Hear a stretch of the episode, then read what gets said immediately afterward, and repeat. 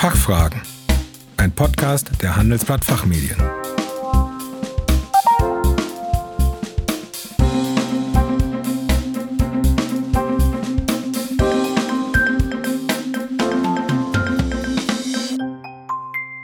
Herzlich willkommen zum Expertentalk der Fachfragen. Mein Name ist Kerstin Pferdmenges. Unser Thema heute die Transformation der internen Kontrollsysteme.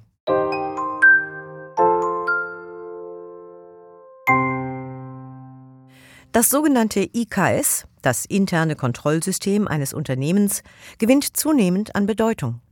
Grund dafür ist der Regierungsentwurf eines Gesetzes zur Stärkung der Finanzmarktintegrität. Gerade interne Kontrollen sollen gestärkt werden, um sie neben weiteren Schutzmechanismen gegen eine zunehmende Manipulation der Bilanzen einzusetzen. Die fortschreitende Digitalisierung und Automatisierung können dabei eine wirkliche Chance darstellen, manuelle Tätigkeiten und eben auch Kontrollen abzulösen bzw. zu optimieren. Darüber hinaus ist es aber auch wichtig, die Zusammenarbeit der Fachbereiche neu zu verstehen und neu zu etablieren. Denn nur wenn einheitliche Strukturen perfekt ineinandergreifen, kann ein effizientes Kontrollsystem entstehen. Es kommt also nicht nur auf digitale Lösungen an, sondern auf eine ganzheitliche strategische Betrachtung, die das IKS der Zukunft prägt. Über diesen Wandel der Kontrollsysteme spreche ich heute mit Bernadette Reuss, Senior Managerin bei PricewaterhouseCoopers in München.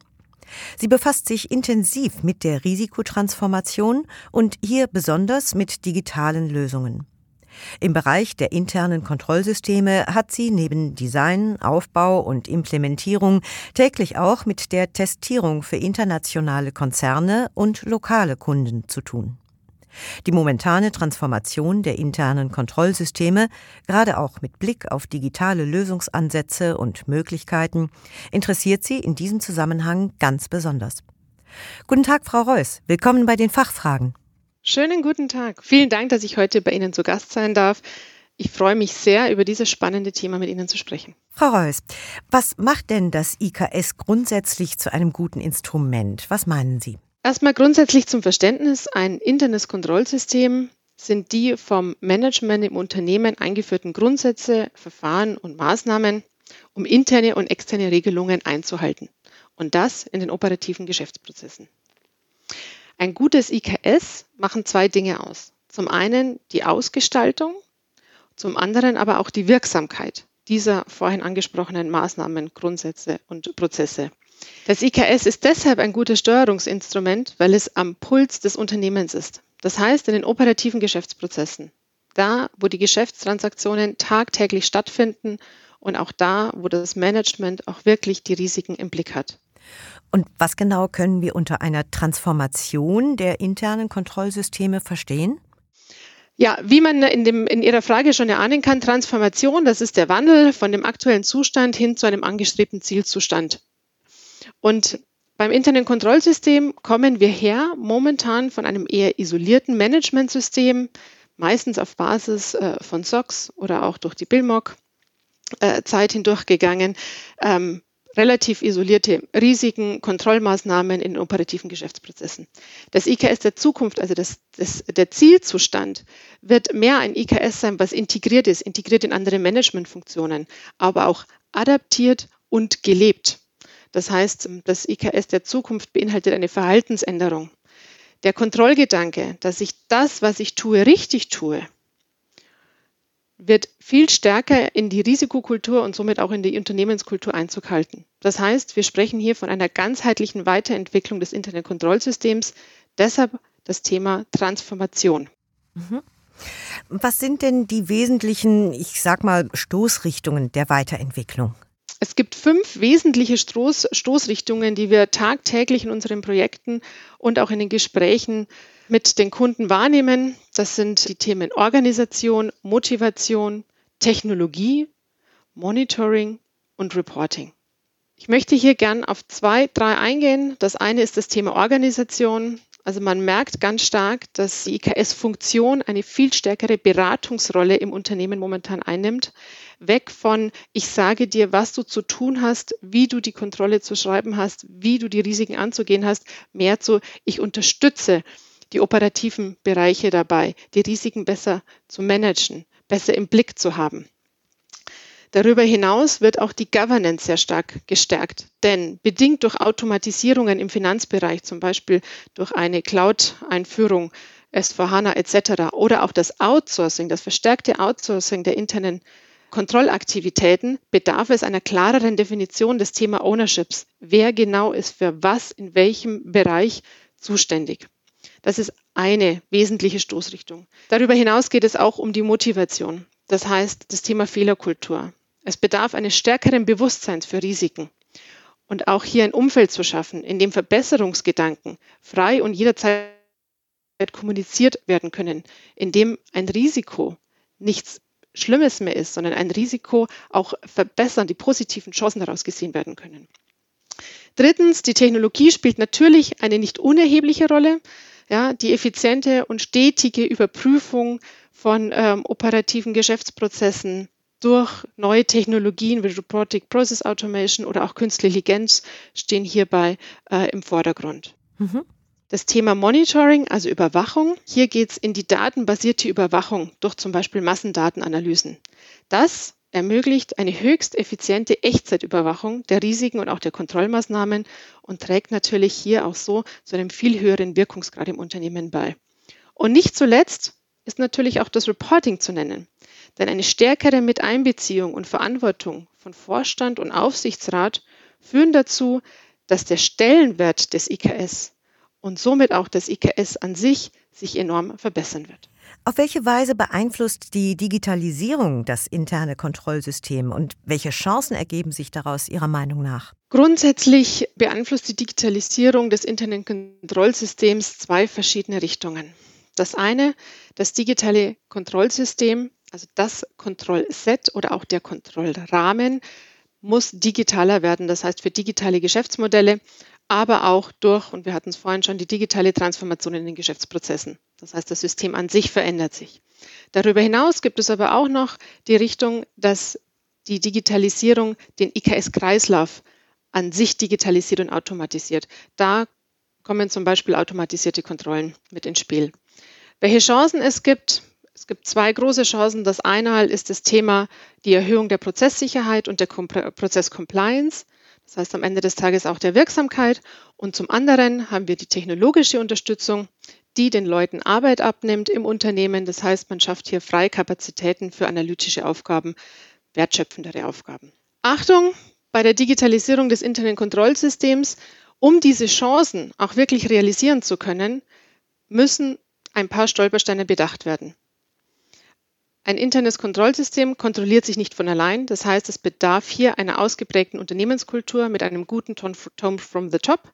Darüber hinaus ist zu beachten, dass es öfters ein fehlendes Verständnis für die neuen Technologien gibt.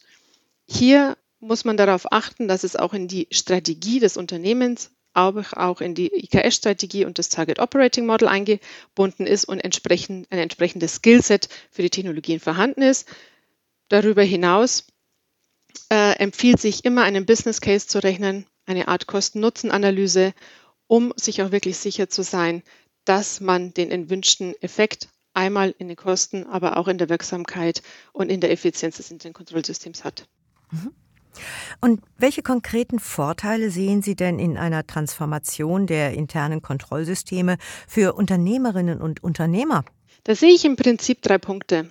Zum einen ist es die Attraktivität des internen Kontrollsystems. Durch diese neue Art und die Transformation, die wir vorhin schon besprochen haben, kommen auch immer mehr interdisziplinäre Teams mit ins Spiel. Das heißt, es gibt keine isolierten Aktivitäten mehr, sondern integrierte mit Geschäftsprozessen, mit Abteilung, mit anderen Abteilungsleitern, aber auch den anderen Managementsystemen.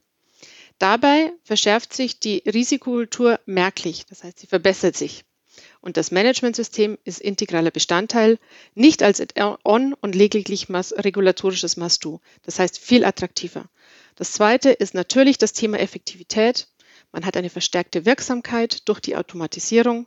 Man kann den Human Error, also den menschlichen Fehler, der einfach mal passiert, viel stärker ausschließen und hat so eine erhöhte Sicherheit, zum Beispiel auch durch kontinuierliches Monitoring.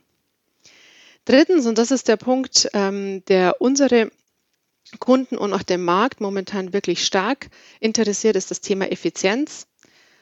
Neue Technologien funktionieren 24-7, 24-7. Das heißt, ähm, mehr als der Mensch laufen sie 24 Stunden. Die Kosten sinken. Die Technologien sind produktiver. Und durch diese zeitliche Ersparnis kann man sich stärker auf wertschöpfende Tätigkeiten und Kosteneinsparungen konzentrieren. Insgesamt trägt die Automatisierung des IKS-Systems dazu bei, dass sich die Manager, die Unternehmer und Unternehmerinnen wieder stärker auf jene Teile ihrer Arbeit konzentrieren können, die ihnen keine Software abnehmen kann, nämlich das unternehmerische Denken und Lenken. Das klingt nachvollziehbar. Frau Reuss, ich komme zur letzten Frage. Inwiefern führt eine Transformation der IKS auch zu einer ganzheitlicheren Risikoabdeckung? Glauben Sie, dass Bereiche wie zum Beispiel ESG oder auch Compliance ebenso vorangetrieben werden? Ja, natürlich. Ich beobachte hier ein verstärktes Interesse des Marktes, ja, auch eine höhere Erwartungshaltung hinsichtlich des IKS als einzig auf Financial Reporting oder auch die rechnungsrelevanten Geschäftsprozessen. Drei konkrete Beispiele aus aktuellen Projekten und Gesprächen. Das Thema Compliance. Hier ein verstärkter Fokus, weitere Themen wie zum Beispiel auch Datenschutz oder Anti-Fraud äh, mit einzubeziehen ins IKS. Letzteres, das Thema Anti-Fraud, bekommt natürlich hier auch gerade einen Aufschwung durch den Entwurf des Gesetzes zur Stärkung der Finanzmarktintegrität, wo das ein essentieller Bestandteil ist. Aber auch genauso jetzt zum Beispiel durch die Covid-19 Homeoffice-Situation sehen wir, dass das Thema Business Continuity Management als Standardprozess im IKS plötzlich eine neue Stelle enthält. Auch ein neues Thema. Und darüber hinaus sind wir natürlich auch im Bereich der Nachhaltigkeit viel stärker unterwegs. Das Thema Nachhaltigkeit, nicht finanzielles Reporting gewinnt an viel stärkerer Bedeutung. Das sehen wir zum Beispiel beim Lieferkettengesetz, die Supplierüberwachung, welche momentan entlang der, entlang der gesamten Wertschöpfungs- und Lieferkette betrachtet wird. Und hier schließt sich der Kreis zu Ihrer Eingangsfrage. Das IKS umfasst alle Bereiche des Unternehmens, die finanziellen, die operativen, das Thema Compliance und auch viel stärker die nicht finanziellen Bereiche. Durch die Strategie und Ziele werden diese Themen vorgegeben, durch das IKS werden sie im Unternehmen verankert.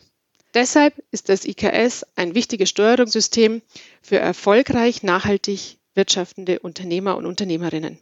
Und dies betont den Anspruch, dies wirklich wirkungsvoll auszugestalten und zu etablieren. Frau Reuss, vielen Dank für Ihren Besuch bei den Fachfragen und für Ihre Ausführungen. Ich bedanke mich für die Einladung und für dieses interessante Gespräch. Herzlichen Dank. Liebe Zuhörerinnen und Zuhörer, mehr zum Thema internes Kontrollsystem und insbesondere zum internen Kontrollsystem in der Transformation finden Sie in unserer Zeitschrift Der Aufsichtsrat.